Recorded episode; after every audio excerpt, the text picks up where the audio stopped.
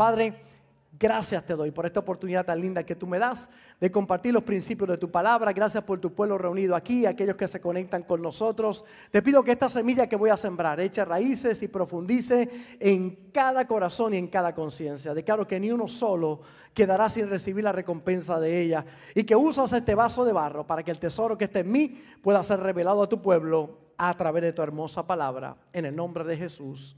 Amén y amén. En Puerto Rico compartí una serie que se llama Soy discípulo. Creo que es importantísimo que todos entendamos que dentro de la congregación todos tenemos una labor que hacer. Dios nos salvó y nos salvó con un propósito a todos nosotros. En Mateo capítulo 28, la gran encomienda antes de Jesús subir al cielo luego de haber resucitado es, id y hacer discípulos, id y hacer discípulos. Significa, esa palabra hacer discípulos nos deja saber que es un proceso de crecimiento y de madurez. Hacer discípulos nos lleva a pensar que no solamente es entregarle tu vida a Jesús y venir a la iglesia y congregarte, sino que Dios quiere hacer una obra en tu vida para que los dones, talentos, capacidades, habilidades que Dios te ha dado estén al servicio de la casa de Dios. Y es interesante que hay muchas características, como el pastor comenzó a compartir, características de los discípulos, pero yo quiero ir en una en particular en esta hermosa oportunidad que el Señor me da. Y es que los discípulos se multiplican. Si algo ocurre que debe eh, ocurrir de una manera natural y orgánica, es la multiplicación en nuestra vida. Es una de las características de aquellos que sirven a Dios. Todo lo de Dios se multiplica. Diga conmigo, todo lo de Dios se multiplica. Es tan importante y poderoso este concepto que hoy cuando cerremos esta prédica, quiero orar para que todo en tu vida se multiplique, porque ese es el deseo de Dios. Y en Mateo capítulo 28, verso 19, por tanto, id y haced discípulos, no dijo discípulos, sino discípulos a todas las naciones, bautizándolos en el nombre del Padre y del Hijo y del Espíritu Santo, enseñándoles que guarden todas las cosas que os he mandado. Y aquí yo estoy con vosotros todos los días hasta el fin del mundo. Los discípulos de Jesús que caminaron con él, esos doce discípulos que caminaron con Jesús, por tres años y medio aproximadamente, fueron formados por él. Los teólogos hablan que 18 meses en un, en, una, en un training intensivo. Dentro de esos tres años y medio, 18 de esos meses fueron en un gran training donde ya Jesús no bautizaba, eran ellos que bautizaban. Ya no Jesús no salía a predicar, ellos salían a predicar estando con Jesús, Jesús le da un training y los pone a ellos a que también hagan lo que Él ha hecho, ¿verdad? O lo que hizo. Y Jesús comienza su ministerio él solo y cuando asciende al cielo se había multiplicado en muchos, muchos discípulos. Por eso es tan importante hablar nosotros de multiplicación. De nuevo, todo lo de Dios se multiplica. Las plantas, los animales, los humanos. Hay algunos que, Dios mío, se multiplican mucho de verdad. Bien multiplicados, ¿verdad? Eh, la iglesia tiene un llamado a multiplicarse. Todo lo hizo con el propósito y la capacidad de crecer y de multiplicarse. Esa palabra multiplicación significa aumentar el número de la misma cosa. Porque viene del latín multus, que significa muchos, y plicare, que significa hacer pliegues. En la multiplicación siempre obtendremos duplicado de un mismo original. La multiplicación no genera nuevos artículos, sino duplicados de un original. Por eso es tan importante que entendamos que el crecimiento es multiplicación de un original. ¿Cuál es ese original? Nuestro Señor Jesús. Y de ese original tiene que salir la multiplicación de otros discípulos. Y esos discípulos tienen la tarea de multiplicarse. Me llama mucho la atención Hebreos capítulo 6 y el verso 13. Dice, porque cuando Dios hizo la promesa a Abraham, no pudiendo jurar por otro mayor, juró por sí mismo. Cuando Dios le hace la promesa a Abraham, recordemos que Abraham está con Sara, Sara es estéril, no puede tener babies. Y Dios le hace una promesa a Abraham. Le cambia el nombre de Abraham a Abraham, a padre de multitudes, pero no tenía un solo hijo. Sin embargo, le hace una promesa a Abraham. Dios le promete algo. Da una promesa que cuando leemos ahí mismo en Hebreo, descubrimos que esa promesa en Abraham es para todos nosotros también. A través de Abraham nosotros también tenemos esa promesa. Y Dios buscó a alguien mayor que él para jurar para Abraham. Iba a jurarle algo a Abraham y a través de Abraham a todos nosotros y buscó a alguien mayor que él y no lo encontró. Así que cuando Dios no encuentra a alguien mayor que él, jura por sí mismo. ¿verdad? En Puerto Rico, ¿cuántos puertorriqueños hay por ahí? En Puerto Rico tenemos una, frase muy conocida, ¿verdad? Cuando uno quiere que le crean a, a uno, uno dice, te lo juro, por esta. Y cuando dice por esta, lo es por mi madre, ¿verdad? Eh, por esta, te lo juro. En Puerto Rico antes decía la gente que me pasa un tren por encima. Claro, no habían trenes, así cualquiera, ¿verdad? Pero ahora hay trenes, tenga cuidado porque hay trenes allá. Entonces, la gente juraba, buscaba a alguien mayor por quien jurar, por mis hijos, por mi madre, por mi familia. Por la gente buscaba a alguien mayor para que le creyeran. Dios buscó a alguien más grande que él y no lo encontró. No encontró a alguien mayor que él, así que juró por sí mismo. Jurar por sí mismo lo que significa es que deje de ser Dios si no cumple lo que te voy a decir. Cuando uno jura por sí mismo, como lo hizo Dios, Dios juró por sí mismo, diciendo, mire el juramento que le hace Abraham, de cierto te bendeciré con abundancia y te multiplicaré grandemente. Y habiendo esperado con paciencia, alcanzó la promesa. El juramento a Abraham fue de dos cosas específicamente. Número uno, te bendeciré con abundancia. Número dos, te multiplicaré grandemente. Él es el Dios de la multiplicación. Desde Génesis, en el comienzo, estaba claro el concepto de multiplicación. Hay muchos cristianos que no han profundizado en el concepto tan importante que aparece en las escrituras de que todo lo de Dios se multiplica. Y cuando usted mira el libro de Génesis capítulo 1, el verso 26, y entonces dijo Dios, hagamos al hombre a nuestra imagen, conforme a nuestra semejanza, y señoré los peces del mar, en las aves de los cielos, en las bestias, y en toda tierra, y en todo animal que se arrastra sobre la tierra. Y creó, creó Dios al hombre a su imagen, a imagen de Dios lo creó, varón y hembra los creó. ¿Y qué hace Dios? Los bendijo y les dijo, que está la bendición, fructificar y multiplicaos. Así que cuando usted habla de bendición, usted está hablando de dos cosas principalmente. Fructificar y multiplicarse. Nadie diga que es bendecido si no hay fructificación y multiplicación. Cuando Dios bendijo al hombre, le dijo, fructifica, multiplícate. Dios declaró la bendición sobre el hombre. Y le dijo, llenad la tierra, sojuzgadla, señoread de los peces del mar, en las aves de los cielos y en todas las bestias que se mueven sobre la tierra. Cataloga el multiplicarse como una consecuencia de la bendición de Dios. Una de las consecuencias de la bendición de Dios es la multiplicación. Cuando te multiplica, por eso hoy al filo de este mensaje, yo voy a orar porque voy a declarar una bendición sobre tu vida para que te multipliques. Todo en tu vida se va a multiplicar.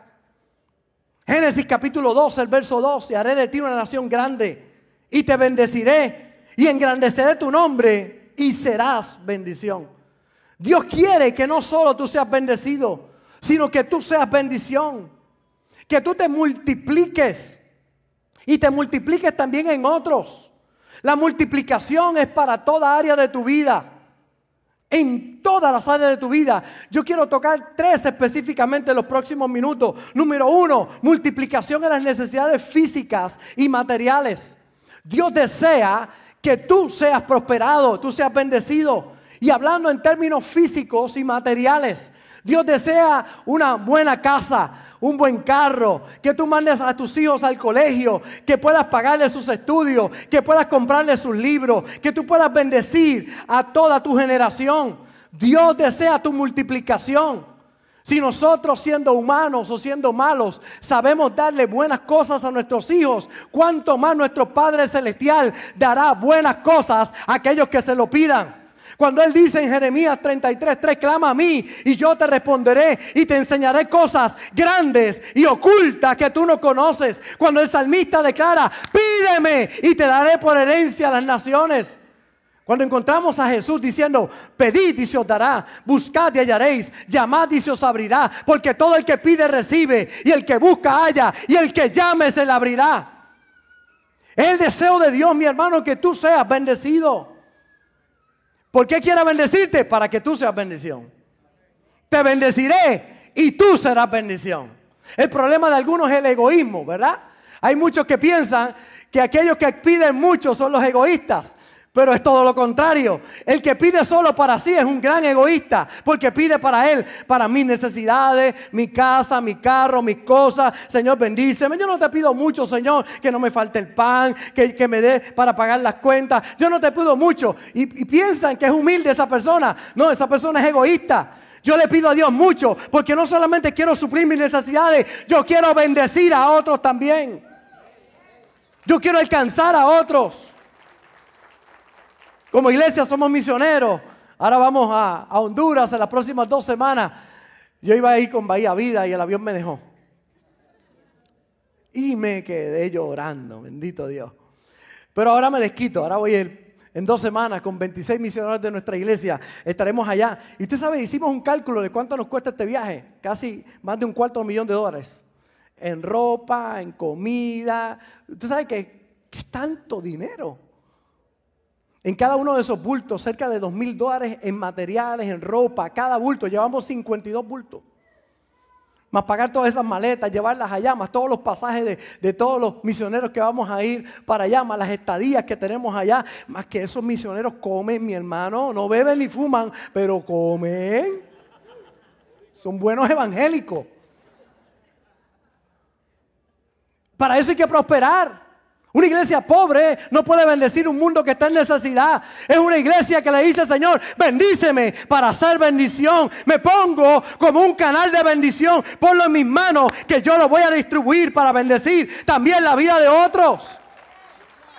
Te bendeciré y tú serás bendición. El que realmente está en la voluntad de Dios el que le pide mucho. Y le pide a Dios, Padre, bendíceme de tal manera. Yo, mi hermano, yo quiero hacer esos viajes, pero todo el año, todos los meses me quiero ir para allá.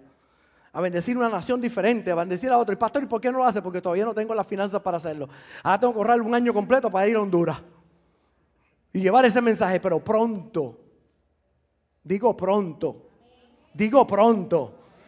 El problema no va a ser, mi hermano, pronto el problema no va a ser que falten finanzas para hacer proyectos. El problema va a ser que vamos a tener tantos proyectos y vamos a poder lograr lo que nos van a faltar proyectos porque Dios va a prosperar a sus hijos de tal manera que ninguna finanza nos va a detener. Vamos a poder hacerlo cada proyecto. Bendecir a los niños, bendecir a los adultos, bendecir a la familia, llevar este mensaje hasta lo último de la tierra.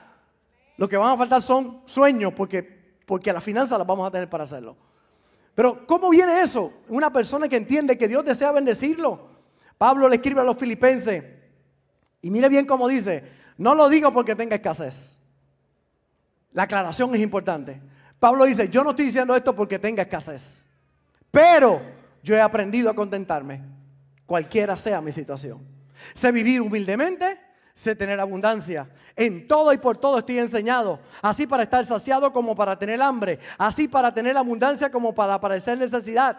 Y entonces ahí está, bien, en el bien, en el buen contexto esta palabra. Todo lo puedo en Cristo que me fortalece. Quizás está pasando un momento difícil, buena cara a mal tiempo.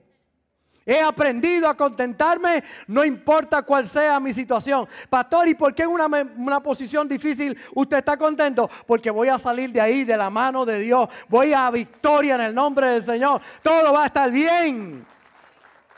Tengo la actitud correcta aún en los momentos difíciles. He pasado momentos difíciles, pero he aprendido a contentarme no importa cuál sea mi situación. Pablo dice, no lo digo porque tenga escasez. Lo digo porque es importante que mantenga siempre un corazón correcto en medio de cualquier situación. La realidad es que cuando se enfrenta a la escasez hay frustración, sentido de abandono, de insuficiencia, de tristeza. Con el solo hecho de pensar que usted pueda, eh, le pueda llegar la escasez a su vida, le invade el temor a muchas personas, trae carga a la mente, es frustrante perder el trabajo, ver aquello que se había ahorrado, que se va gastando poco a poco. El miedo a la escasez trae frustración, desespero en todo aquello que proyectamos pero no podemos lograr. Pero cuando usted va a la Biblia, usted descubre que hubo más milagros de multiplicación que de cualquier otra cosa. De hecho, el primer milagro registrado es Jesús en unas bodas, cuando el vino se acaba y la madre va y le dice, digan, le dice a, los que están allí, servidores, hagan lo que él diga. Y, se acabó el vino. Jesús manda a, llenar las, las tinajas de agua y mientras ellos van con el agua, cuando llegan al maestresala, ya se ha convertido en vino. La multiplicación del vino en una boda. Ese fue el primer milagro de Jesús. Cambió el agua en vino. No le pase como aquel hombre que lo paró el policía. Y cuando lo para el policía, el hombre, el guardia lo mira y dice, usted está como borracho. Y lo mira y oiga señor, ¿usted está borracho? Y le dice, no, yo no soy borracho. ¿Que usted no está borracho? No. ¿Y dónde usted estaba? En la iglesia. En la iglesia. ¿Y qué usted tomó en la iglesia? Agua, gloria a Dios. Dios cambió el agua en vino, aleluya.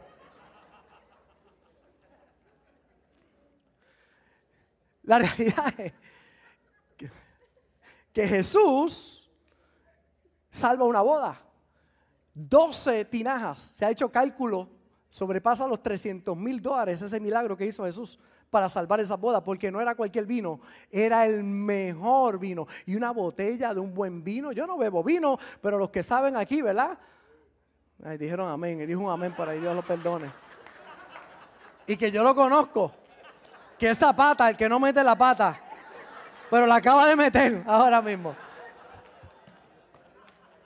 Siempre el pescadito es bueno, ¿verdad?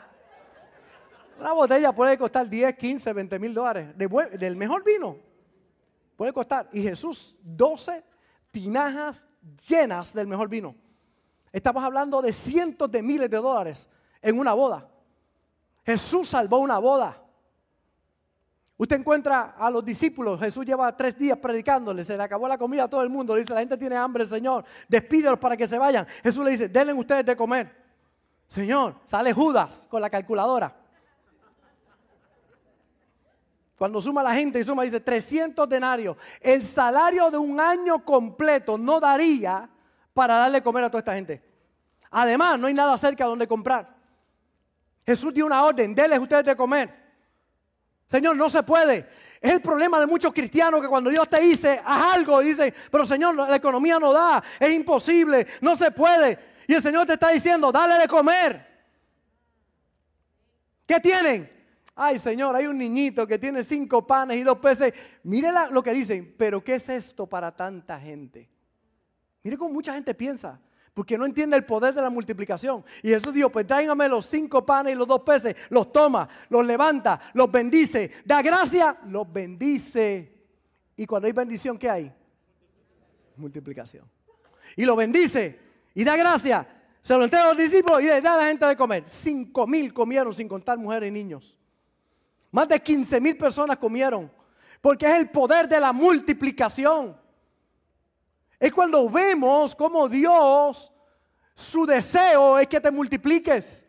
De hecho, aparece en dos ocasiones diferentes la multiplicación de panes y de peces cómo Dios puede multiplicar. Sabemos que lo que encontramos en Mateo, Marcos, Lucas, Juan son aproximadamente 30 días del ministerio de Jesús. Jesús caminó en esta tierra tres años y medio. Juan dice en el último capítulo que si se escribiera todo lo que Jesús hizo, no cabría en todos los libros de la tierra todo lo que hizo. Así que ahí solamente tenemos una pequeña compilación de lo que Jesús hizo. Y entre esa compilación de 30 días hay dos multiplicaciones de panes y peces. Significa que su ministerio era constante, la multiplicación, el alimentar a multitudes milagrosamente. Por eso nuestra mente como cristiana tiene que expandirse. Nuestra mente se tiene que expandir. Dios nos trajo aquí a Tampa. Dios nos trajo a Bahía Vida. Porque Dios quiere que tú te multipliques. Y hay abundancia en tu vida. El Salmo 37, el verso 25. Esto lo dice David y yo le voy a dar mi versión, pero esta es la de David. Joven fui y he envejecido y no he visto justo desamparado ni a su descendencia que mendigue pan. Yo le voy a dar la mía. Joven fui y sigo joven. Tengo 44 años sirviendo al Señor. Le entregué mi vida a Jesús a los 10 años. Y cuando entrego mi vida a Jesús, vengo de un hogar muy disfuncional. Mi papá alcohólico, mi papá tenía todas las combinaciones que usted se puede imaginar. Bebía, fumaba, apostaba. Jugaba, le gustaba la loto, la lotería. Papito, papito era medium. Le oraba a los muertos. Me llevó una vez a una reunión de medium y, y habían bananas ahí guindando. Y yo, yo quería coger las bananas. Me decía, es para los muertos. Yo le decía, los muertos no. Yo chiquitito, los muertos no comen. Dámela a mí, yo me la como. Oraban a los muertos. Papito tenía de todas las combinaciones que usted se puede imaginar. Sin embargo, así llegamos a la iglesia. Nuestra familia muy disfuncional, pero qué bueno que cuando Cristo llega todo comienza a cambiar, Dios comienza a transformar la familia, a bendecir la familia. Y como le decía al principio, comenzamos dos, ya vamos por doce. Esto se está multiplicando. Estamos dejando un legado a las nuevas generaciones, porque cuando Dios bendice algo, lo multiplica. Tú le sirves a un Dios que multiplica, que aumenta. Aún en los momentos difíciles, en tus grandes necesidades, Él, hará lo que ha prometido para tu vida. A pesar de lo que el mundo pueda decir, a pesar de lo que las circunstancias digan, para ti no es el final. Para ti siempre va a haber y habrá abundancia. Cuando uses el aceite, saldrá más aceite. Cuando uses la harina, saldrá más harina. El profeta Dios le habla y le dice, él está a la orilla del río tomando el agua. Hay escasez de agua, pero todavía hay agua en el río. Y de momento vienen los cuervos y le traían comida. Pero se seca el arroyo y ya los cuervos no vienen. Él busca la dirección de Dios y Dios le dice, te voy a llevar donde una viuda. Y él pensó, una viuda millonaria, para que me atienda. Ahí va el profeta y cuando llega se encuentra esta mujer que va a buscar unos leños para hacer una comida y él le dice, mujer, ¿me puedes buscar un poquito de, agua? Y ella dice, sí, y cuando ella va a buscar el agua, le dice, ay, ¿me puedes preparar una tortita también? ¿Me puedes preparar ahí una tortita? Y entonces la, eh, la mujer lo mira y dice, oiga, oiga, no sé quién es usted, pero la realidad es que yo fui a buscar unos leños porque me queda para hacer una torta nada más. Se me acabó el aceite, se me acabó la harina, eso es todo lo que queda. Y yo iba a preparar eso para yo y mi hijo morirnos. Y el profeta lo mira y le dice, así te dice el Señor prepárame una torta a mí primero. Porque así te dice Dios, el aceite no va a faltar y la harina no va a escasear. Ahora ya va la disyuntiva. ¿Qué hago? ¿Me preparo la tortita y me muero con mi hijo? ¿O le creo a este hombre que está declarando esta palabra? Así que ya va confiando y dice, yo creo esa palabra. Así que prepara la torta y le dice, y prepárame la ceniza. O sea, que era well done, tú sabes, bien chévere. El nene está mirando, mamá, ¿qué hace? La última tortita para nosotros la estoy haciendo la última, pero no es para ti, papi. ¿Cómo que no es para mí? ¿Para quién es? Para el profeta. ¿Qué? Mami, yo tengo hambre. No, no, no, pero Dios dio una palabra. Dios dijo que si lo pongo a Él primero, algo poderoso va a ocurrir. Hay una palabra de multiplicación. Hay algo que va a pasar impresionante. Y ahora ya va, prepara la tortita, se la lleva el profeta y el profeta está allá. Y el nene mirando al profeta.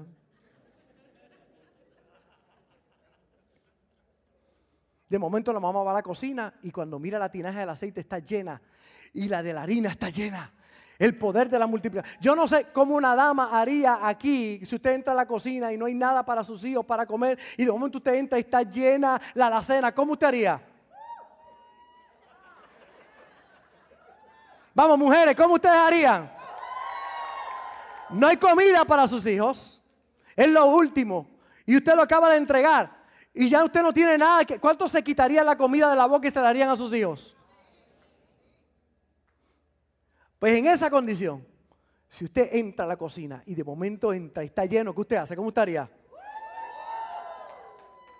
Yo sé que lo haría más salvaje que eso. ¡Yes! ¿Tú te imaginas ver? Aquí tengo provisión, no para un día, no para dos días, para siempre. Es algo milagroso. Es lo que ocurre cuando la bendición de Dios llega, cuando la palabra de Dios llega. Dios me ha traído de Puerto Rico para declarar una palabra sobre tu vida. No sé por lo que estás pasando, pero Dios te dice en el día de hoy, te vas a multiplicar, te vas a multiplicar. Viene multiplicación para tu vida.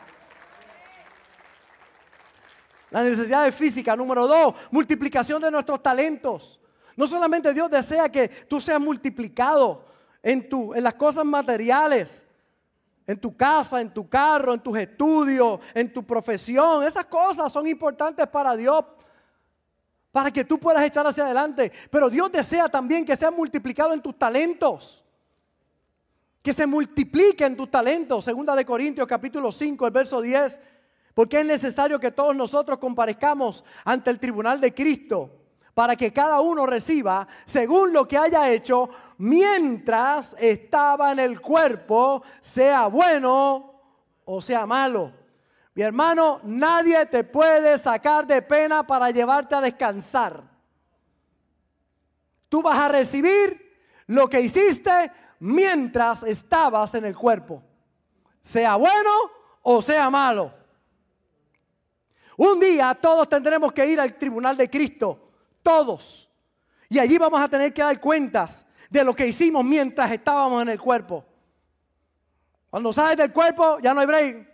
Es mientras estás en el cuerpo. Mientras estás en el cuerpo servimos a Dios. Mientras estamos en el cuerpo hacemos lo correcto. Si mientras estás en el cuerpo haces lo incorrecto, esos son los resultados que tendrás en tu eternidad. Así que el asunto es mientras estás en el cuerpo. ¿Cuántos están en el cuerpo? Aquí uno medio dormido allá atrás, pero ¿cuántos están en el cuerpo aquí? Sí, porque están los cristianos pollitos. ¿Usted conoce a los cristianos pollitos?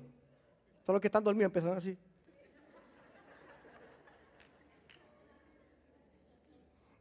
Están los cristianos relojitos, yo los veo todos.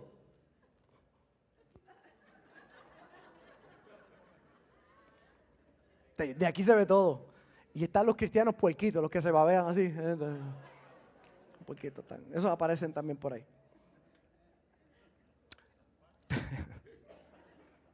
a uno allí que la mujer le dijo, ese eres tú, Dios te va a pedir cuenta de acuerdo a tu capacidad. Eso es importante. Pero que es vital que entiendas que lo que se va a multiplicar es lo que ya tienes. Tienes que hacer lo mejor con lo que ya tienes. Moisés frente al mar rojo, Dios le pregunta, ¿qué tienes en tu mano? Una vara, pues usa la vara. A la mujer viuda endeudada, el profeta dice, ¿qué tienes en casa? Tengo vasijas pues toma esa vacía y pide vacías prestadas, no pocas.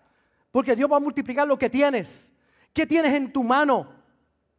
En Marcos 6:38, frente a la escasez de comida y una multitud con hambre, Jesús pregunta, ¿cuántos panes tenéis? Y le dijeron, cinco panes y dos peces. Pues eso que tenemos es lo que vamos a usar. Deja de estar mirando lo que no tienes y trabaja con lo que sí tienes. Pastor, no tuve padre, no tuve madre, no tuve abuelo, no tuve una buena crianza, no tuve salud, no tuve recursos. Que mucha gente piensa hablar de lo que no tiene. Yo te digo hoy, deja de estar hablando de lo que no tienes. ¿Qué tienes? ¿Qué tienes en tu mano? Yo podría decirle y sacarle el huérfanito a ustedes aquí. El huérfano que todos tenemos por dentro. Yo no tuve abuelos. Abuelos que yo pudiera decir presentes en mi vida. No, mi hermano quizás está por ahí, pero mi hermano era el favorito de mi abuela, de abuela Adela. Ese era el favorito. Yo no era el favorito. Y ella él se quedaba con ella y todo, y yo. Mi abuelito, de parte de mamá, siempre estaba anestesiado, siempre andaba borracho. El único recuerdo que yo tengo de, paseo con abuelo Felipe, que me sacó a pasear, vivía allí en el, residencial eh, Monteatillo, y me sacó, me dijo, vente, te voy a llevar. Me sacó, yo dije, mi abuelo me sacó a pasear. Y caminamos por allí, por la plaza, llegamos allí al bar. Y en el bar pidió nitroglicerina. Pidió un casito así, que en aquel tiempo, yo era niñito, valía un dólar, imagínense.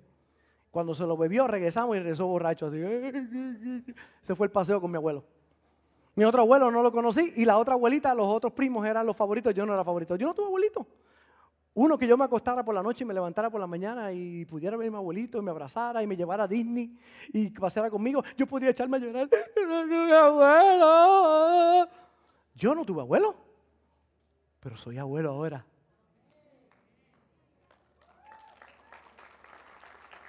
Y me traje a todos los míos. Me costó un ojo de la cara, pero los traje a todos. Y andan conmigo y nos metimos en Airbnb. Ahí estamos todos y le pago la comida y le pago los parques y vamos juntos y disfrutamos, porque yo no tuve abuelito, pero yo me voy a echar a llorar porque no tuve abuelito. No, no, no, yo sé lo que un abuelito hace falta en la vida de un nietecito. Por eso hoy, como yo sé lo que eso es, hoy lo soy para los míos. Deja la queja a un lado, deja de estar diciendo lo que no tiene y mira lo que sí tiene. No tuve padre, pues tú eres un buen padre. Entonces el que se queda que no tuve padre es un mal padre. Mi papá era un alcohólico y ellos son alcohólicos. Mi papá tenía vicio y ahora tiene un vicio. No, no, no. Mi papá tenía todos los vicios que usted se imagina. Yo ni uno he probado toda mi vida porque sé el daño que le hace a una familia. Por eso, mi hermano, deja de estar mirando lo que no tiene y mira lo que sí tienes. Lo que sí tienes. ¿Qué tienes? ¿Qué tienes? Tienes vida. Tienes un Padre Celestial que está contigo. Tienes sus promesas. Tienes algo en tus manos que si lo pones en sus manos se va a multiplicar. Por eso hoy le puedes pedir a Dios sabiduría. Y yo sé que hay algunos que tienen el apego al mensaje del fin del mundo, del anticristo, de que todo va a ir mal en peor. Yo lo vengo escuchando desde los 10 años de edad, por 44 años llevo escuchando ese mensaje. Pastor, ¿y Cristo viene? Sí, Cristo viene, pero viene por una iglesia gloriosa sin manchas, sin arrugas. Hermana, vas a subir estiradita.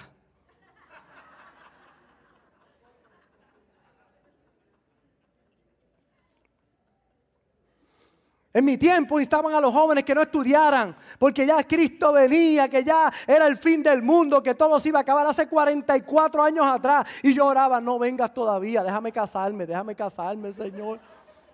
Por favor, no me he casado, Señor. Y no solamente me casé, estoy cumpliendo 34 años de casarme.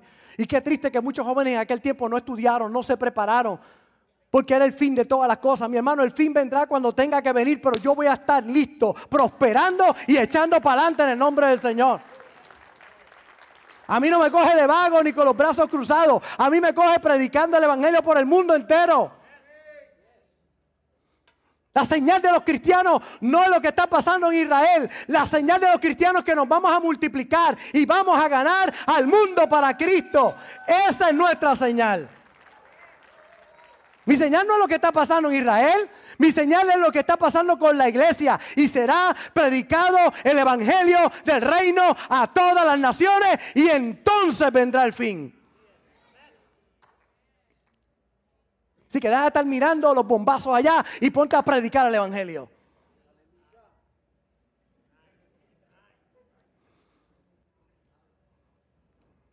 Hay gente mirando el bombazo y el vecino se está perdiendo. Hay gente mirando el bombazo y, y no evangelizando. Juan capítulo 9, me es necesario hacer las cosas, las obras del que me envió, entre tanto que el día dura, la noche viene cuando nadie puede trabajar. Entre tanto estoy en el mundo, luz soy del mundo. Que te encuentren trabajando, produciendo, brillando, triunfando, no derrotado y desanimado. A nuestros jóvenes, el mensaje fuerte y claro para ustedes. Estudien, prepárense, aspiren, sueñen, trabajen duro, multiplícanse, créanle a Dios con todo su corazón. Jóvenes de Bahía Vida, vamos a conquistar para Cristo en el nombre del Señor. Hay una parábola, Mateo capítulo 25, habla de tres cosas importantes. Las diez vírgenes, cinco preparadas y cinco que no estaban preparadas. Llega el Señor, las que no estaban preparadas le piden aceite a las demás y dicen, no, nosotros estamos preparadas, si no estás preparada, ve y busca. Mientras fueron a buscar, llegó el Señor. Y cuando llega el Señor, se quedan. Y las cinco sensatas se fueron. El primer mensaje de Mateo 25 es, de los tiempos finales, uno, tienes que estar preparado. Tu relación con Dios es importante. Es vital tu relación con Dios. Número dos, la parábola de los talentos. Dos productivos, uno improductivo. Llega el Señor, esto es Mateo 25. Uno, tu relación con Dios. Dos, encontramos a tres hombres. A uno le dan cinco talentos, a otro le dan dos talentos y a uno le dan uno un talento. El de cinco talentos lo multiplicó en cinco más, diez talentos. El de dos talentos lo multiplicó en dos más, cuatro talentos. Pero el de un talento tuvo miedo y lo escondió. Y cuando el maestro vino a pedir cuentas, oiga, porque esto está hablando del día que tú tienes que ir al tribunal de Cristo. Uno, que estés preparado. Si eres insensata, como las vírgenes insensatas, te quedas. Pero si, si, eres sensato y, eres, y guardas para ese momento, cuando venga el maestro te vas con él. Dos, importante, el talento. ¿Qué estás haciendo con el talento que Dios te dio? Esto es muy serio, mi hermano. Dios te entregó un talento y Él espera que tú lo multipliques. Aquí hay gente que sabe cantar, que tiene una voz para Dios y está sentado cuando deberías estar aquí en el altar cantando y orando al Señor. Con el talento que Dios te dio, porque no te lo dio para ti, te lo dio para que bendigas a otros.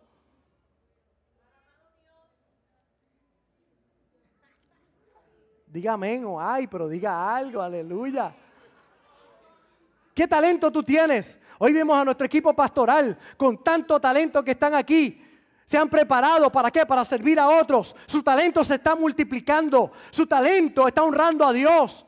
Oiga, el que tenía cinco talentos y lo multiplicó, dijo, buen siervo fiel, en lo poco fuiste fiel, en lo mucho te pondré, entra el gozo de tu Señor. Al de dos talentos le dijo, dos tenía, me entregaste dos más, buen siervo fiel, en lo poco fuiste fiel, en lo mucho te pondré. Pero el que enterró el talento porque tenía miedo, ese tuvo un problema serio.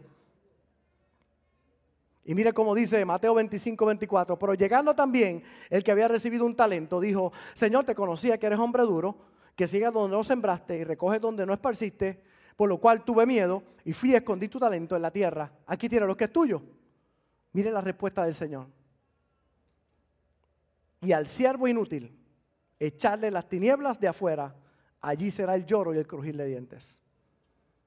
Siervo inútil te di un talento y no lo multiplicaste.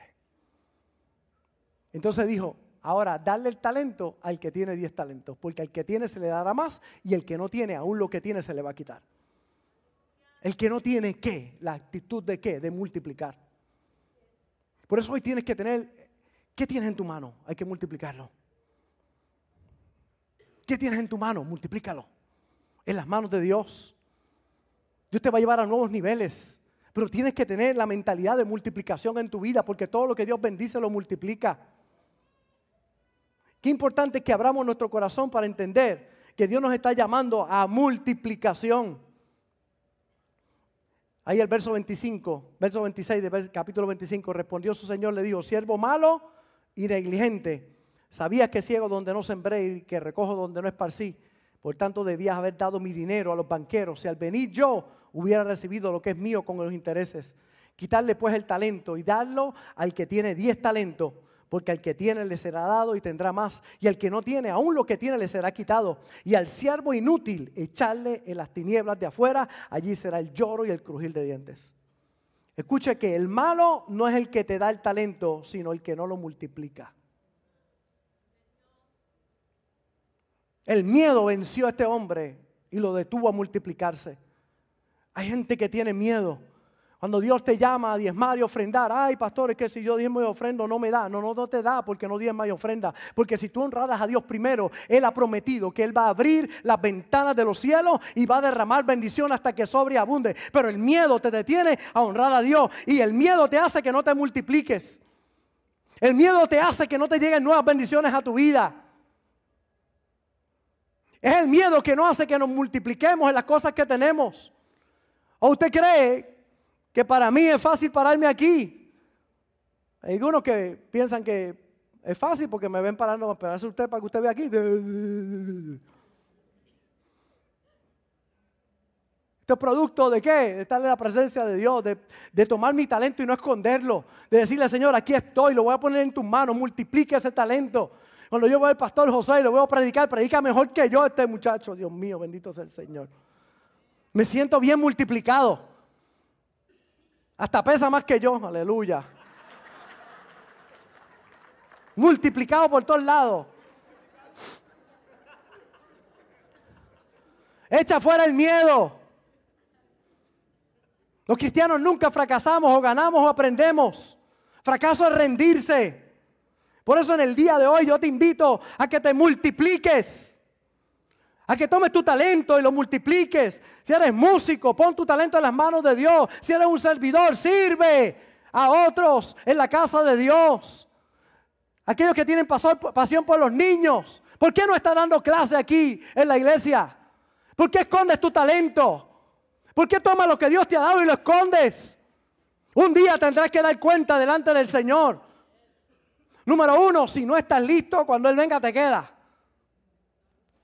Dos, si tu talento no se multiplica, eres negligente. Te lo estoy diciendo con cariño. Con mucho amor. Y tres, la multiplicación de nuestra vida. Jesús empezó solo y cuando se fue, había un montón de gente. La pregunta es, ¿qué estás haciendo con tu vida? ¿En quién tú te has multiplicado? ¿Quién tú puedes mirar hoy aquí en la iglesia que vino porque tú le invitaste? Si no, no te estás multiplicando. No me venga con cuentos, ah, pastor, que yo no conozco a nadie aquí. Por favor. Por favor. Un día tendrás que dar cuentas. Mateo 25. Hay gente que quiere hablar de fin, pues vamos a hablar de fin. Eso es, tendrás que dar cuenta de qué número uno, de tu vida. Número dos, de tu talento. Y número tres, si te multiplicaste o no.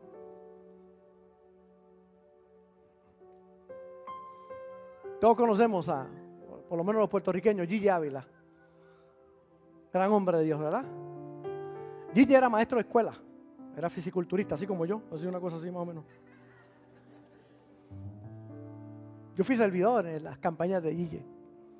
Y vi al viejito pararse así en, en, una baranda, agarrarse y de una mano levantarse. Alzaba pesas todos los días, una hora de pesas todos los días. El viejito estaba duro, de verdad. Él cuidaba su espíritu, cuidaba su mente y cuidaba su cuerpo. Pues ese señor, llamado Gigi Ávila, era maestro de escuela. Pero nunca nadie le predicó en la escuela. Un día viendo televisión, blanco y negro en aquellos tiempos, estaba predicando Billy Graham. Y él escuchó un mensaje de Bill Graham en su casa. Y Dios tocó su corazón. Allí dobló sus rodillas y se arrepintió, de sus pecados. Le pidió perdón a Dios. Lo primero que hizo fue buscar una iglesia para congregarse. Así que ese fin de semana ya estaba en una iglesia. Y fue a la iglesia con hambre de Dios. Quiero servir, quiero ayudar.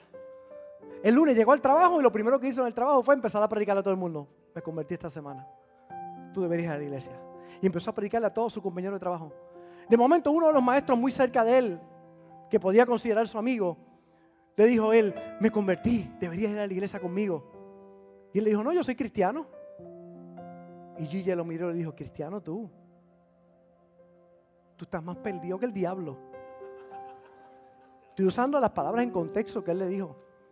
Tú estás más perdido que el diablo porque por ti me pierdo, me voy al infierno. Tú nunca me dijiste que eras cristiano, tú eras un cristiano de la secreta. Eras agente encubierto y Dios no tiene agente encubierto. Que solo Dios sabe que son cristianos, los demás nadie más sabe. Ellos son encubiertos. Cristianos de la secreta. Y Gigi aquel día le dijo, tú tienes que arrepentirte porque por ti me voy al infierno. Imagínese tener la oportunidad de ganarse un Gigi Ávila. Y que Dios haya tenido que usar un televisor y un mensaje para que él se pudiera repetir porque no hubo nadie que le predicara el Evangelio. Multiplicarte. Esa multiplicación habla de cosas naturales, materiales. Dios desea prosperarte. Pero Dios desea que tú multipliques tu talento también. Pero Dios desea que tú te multipliques también en otros. Que tú alcances a otros. Si esto ha sido bueno para ti, venir aquí a esta iglesia, recibir esta palabra, ser discipulado, sentir el gozo que tú sientes, ¿por qué no lo compartes con alguien más? ¿Por qué te quedas con eso tú? Pero yo tengo que decirte hoy que un día vas a tener que dar cuentas en el cielo de aquellos que estuvieron cerca de ti tú no les hablaste del Evangelio. Con cariño te lo estoy diciendo.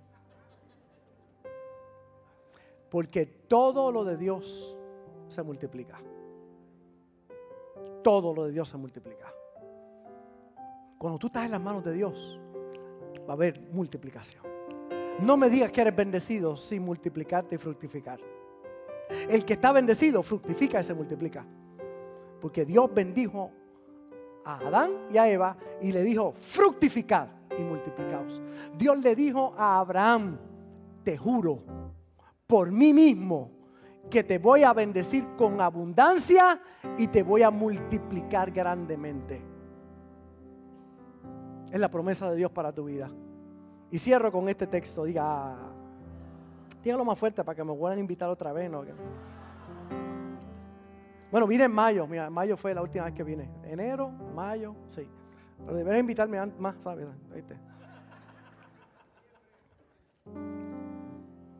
Miren, Jesús, el original, Lucas capítulo 4, verso 18.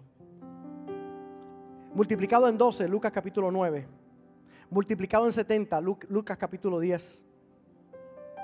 En más de 500, primera de Corintios 15, la iglesia creció porque se multiplicó. Y hoy, billones de personas por uno que comenzó todo esto, que comenzó a multiplicarse. Cierro con este texto, Génesis 39. Llevado pues José a, Egipto, Potifar, oficial de Faraón, capitán de la guardia, varón egipcio, lo compró de los ismaelitas que lo habían llevado allá. Mas Jehová estaba con José y fue varón próspero.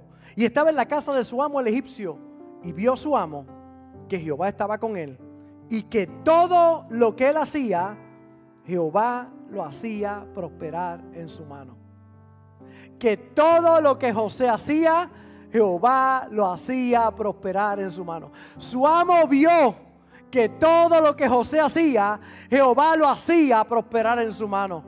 Su amo vio que todo lo que José hacía, Jehová lo hacía prosperar en su mano. Hacía yo José gracia en sus ojos y le servía. Y él le hizo mayordomo de su casa y entregó en su poder todo lo que tenía. Y aconteció que desde cuando le dio el encargo de su casa y de todo lo que tenía, Jehová bendijo la casa del egipcio a causa de José. Y la bendición de Jehová estaba sobre todo lo que tenía, así en casa como en el campo, así en Estados Unidos como en Colombia, así en Estados Unidos como en Chile, así en Estados Unidos como en Argentina, porque Dios es el Dios de la multiplicación. Pastor, ¿y por qué usted va a orar hoy? Voy a orar por multiplicación. Para que te multipliques. Cuando Dios bendijo a Adán, fructifica, multiplícate. Cuando Dios bendijo a Abraham, te juro que te voy a bendecir en abundancia y te voy a multiplicar grandemente. No una multiplicación cualquiera, multiplicación grandemente. Ese es el deseo de Dios. Por eso hoy es importante que número uno, estés a cuenta con Dios. Número dos, que tus talentos estén en las manos de Él. Y número tres, que tú seas también alguien que alcance a otros para Cristo. Multiplícate, multiplícate, multiplícate. Porque lo mejor de Dios está frente a ti de su mano. Póngase de pie donde está ahí en el nombre de Jesús. Ponte de pie conmigo. Yo voy a orar. Y voy a declarar esa palabra sobre tu vida.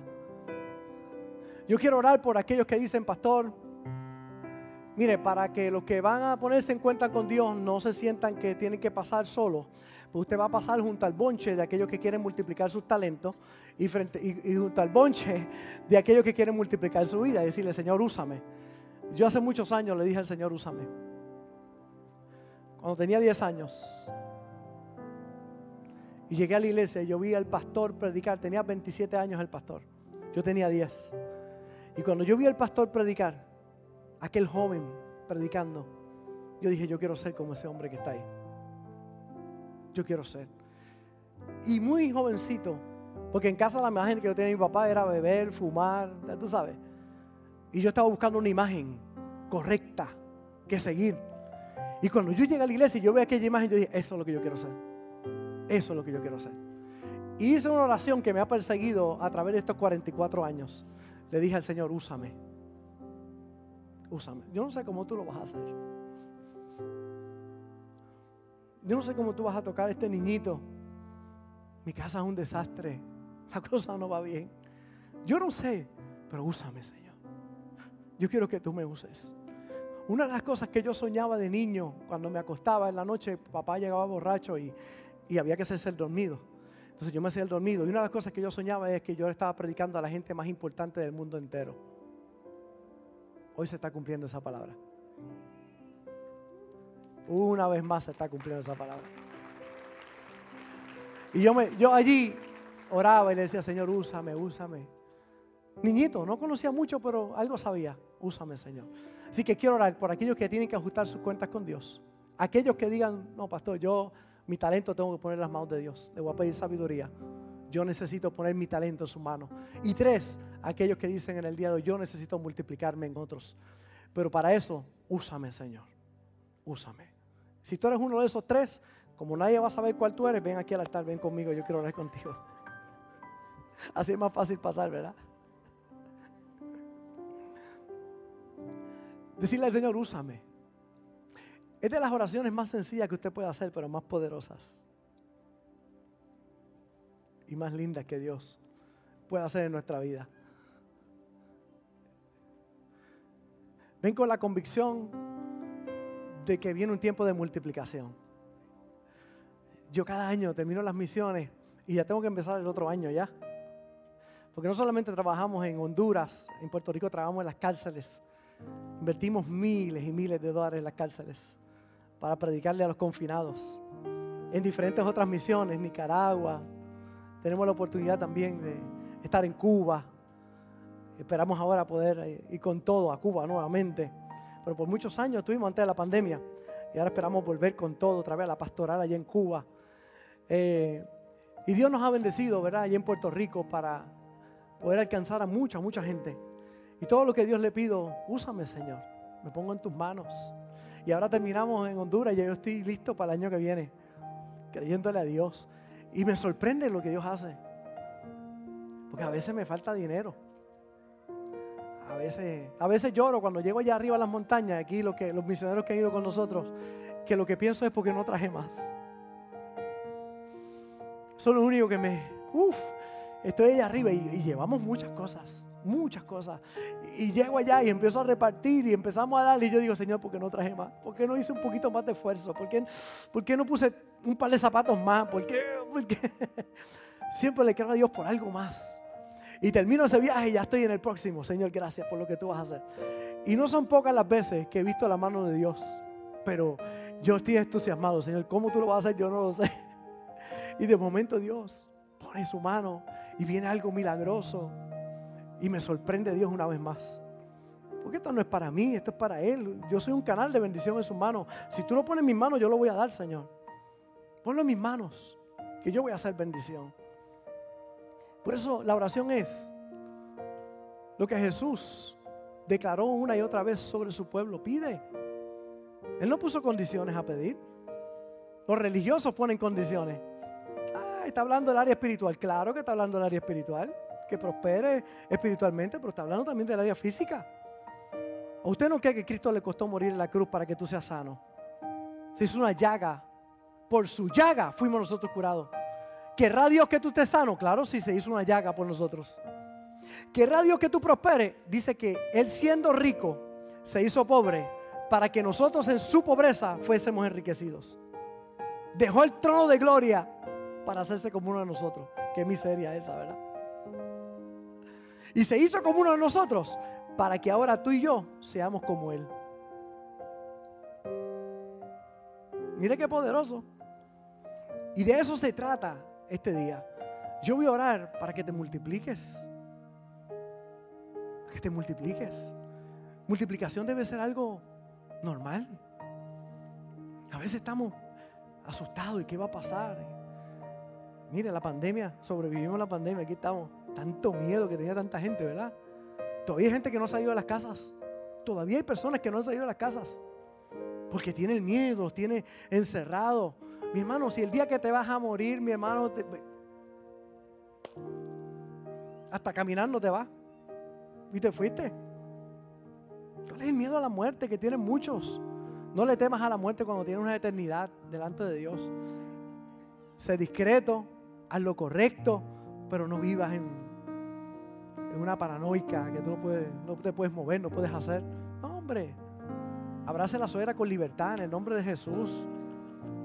Nada malo se te va a pegar. Crea, créame cuando le digo, abrázala con gozo, aleluya. Que la Biblia dice que aunque cosas mortíferas te picaran, nada te va a pasar. Bueno, y si dice que si cosas mortíferas te picaran, nada te va a pasar, pues menos con la suegra. Voy a orar para que te multipliques en el día de hoy. Esa es la mejor honra que podemos dejar a los demás. Multiplicarnos. Yo ahorita estaba mi nieta conmigo y mi nieto, el pequeñito, se me fue a la falda y me dijo, me dijo, me dice Songo, Songo, ¿por qué tú tienes eso? El chiquito, yo dije, porque voy a predicar. Y yo le dije, ¿un día tú vas a predicar ahí? Y me dijo, eso es legado. La nieta se paró ahí al ladito mío, me dijo, Songo, ¿qué es eso? Y voy a predicar. Me dice, pero esta no es tu iglesia.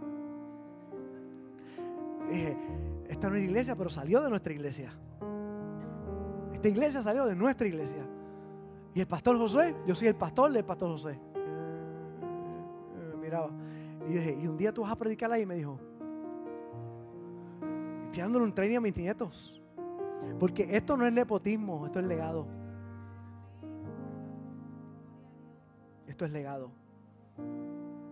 A mí me honra llegar a mi iglesia cuando hay gente que me pregunta que llegan visitas, ¿y dónde están las nenas? Ah, una está ahí trabajando en la librería, está encargada de todo, eh, la coordinación y los desayunos que están ahí. Ahí la del medio, ah, está cantando, está al frente, ella es la líder de adoración, ella es la que se encarga de toda la adoración. Ahí el, ay, ¿y, dónde está la, otra? Ah, la otra es multimedia, esa es la que me prepara, me ayuda con los mensajes, las imágenes y todo, está allí en multimedia. Ay, y el otro lleno, también está en multimedia allí, y el otro, predicando a los juveniles, está allá el otro, ah, está bien. Y Jaciel, no sé, va guiando, tiene que estar.